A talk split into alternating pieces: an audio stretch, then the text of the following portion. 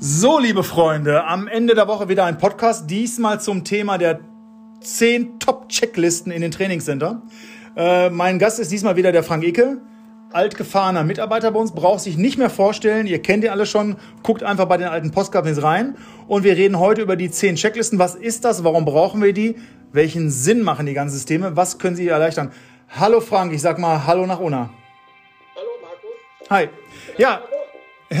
Ich wollte mich mit dir über die Checklisten unterhalten. Wir beide haben da ein bisschen Gehirnschmalz reingesteckt. Aber vielleicht kannst du, weil du die täglich verwendest, mal ein bisschen dazu sagen, was die eigentlich genau sind. Was versteht man unter dem Begriff der Top 10 Checklisten?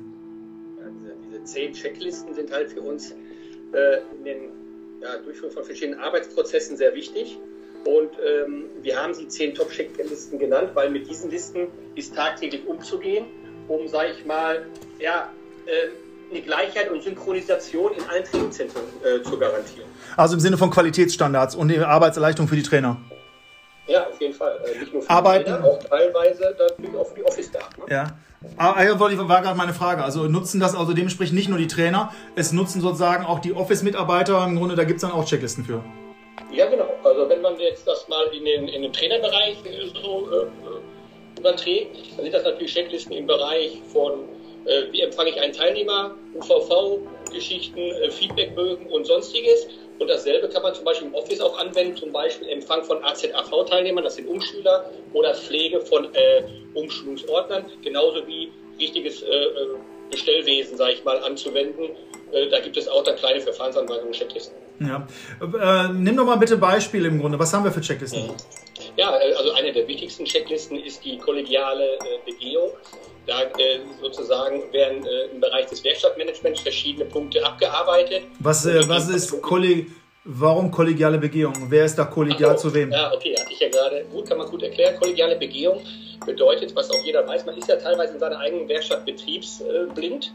Ja, und äh, da machen wir teilweise dann unangemeldete Besuche von Trainern in anderen Trainingszentren. Also zum Beispiel könnte der Ausbilder von Ferl von mir einen Wink bekommen, dass wir dann nach Ostenland fahren oder auch nach Steinhagen, um dort diese kollegiale Begehung durchzugehen oder zu begehen. Und da sind zum Beispiel Punkte wie Ordnung und Sauberkeit, ist die Beleuchtung gut, sind die Wegmarkierungen noch ausreichend vorhanden, ähm, ist die persönliche Schutzausrüstung angewandt, sind die Kennzeichen der Fluchtwege IO.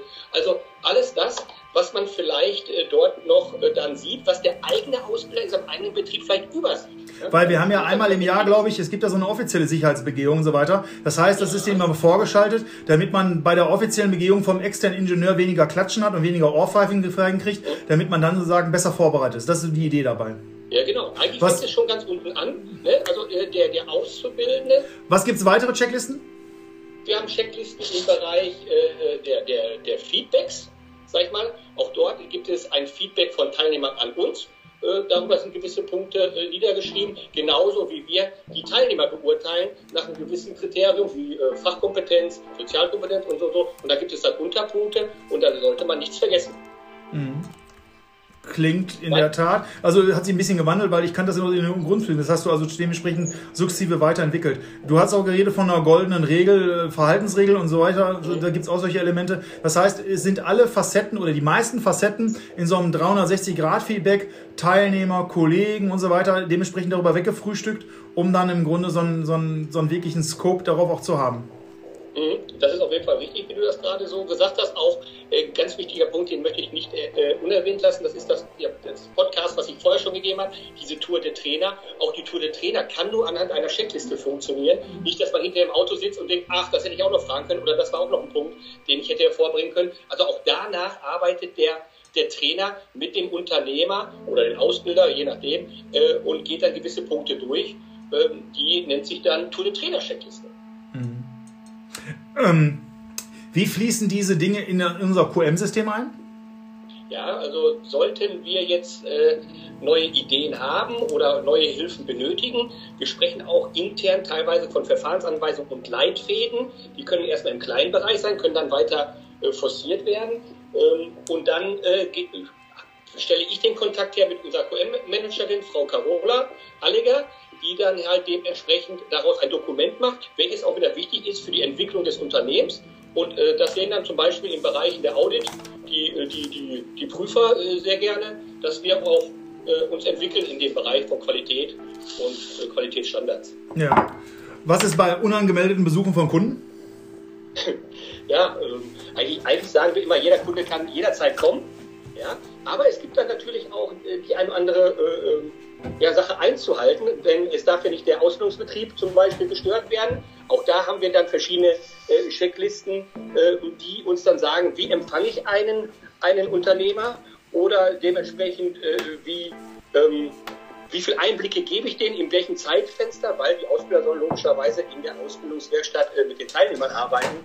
Und äh, dort in dieser Checkliste sind dann auch wichtige Punkte niedergeschrieben und Arbeitsabläufe, die vielleicht auch dazu führen können, dass der Kunde dann, wenn er unangemeldet da ist, auch zufrieden auch dann unser Trainingszentrum verlassen kann. Also es geht nicht um Geheimniskrämerei, sondern es geht darum, dass man einen strukturierten Aufbau hat, wo man sagt im Grunde, ja. nehmen Sie kurz Platz, trinken einen Kaffee. Äh, ich sozusagen ja. weise die Leute mal darauf hin, bitte keine Fotos machen, ich gucke mal, ob irgendwelche datenschutzrelevanten Sachen abgedeckt sind und so weiter. Also um solche Sachen geht es letztendlich. Genau, es ist auf jeden Fall wichtig, dass wir viele äh, äh, junge Ausbilder haben, die noch nicht so erfahren sind in verschiedenen Arbeitsabläufen und die wollen wir damit natürlich unterstützen und eine Art Routine äh, in diese verschiedenen Arbeitsabläufe reinbekommen und natürlich die Synchronisation, sag ich mal, von der ich auf jeden Fall äh, viel halte, denn alle Trainingscenter müssen irgendwo gleich laufen.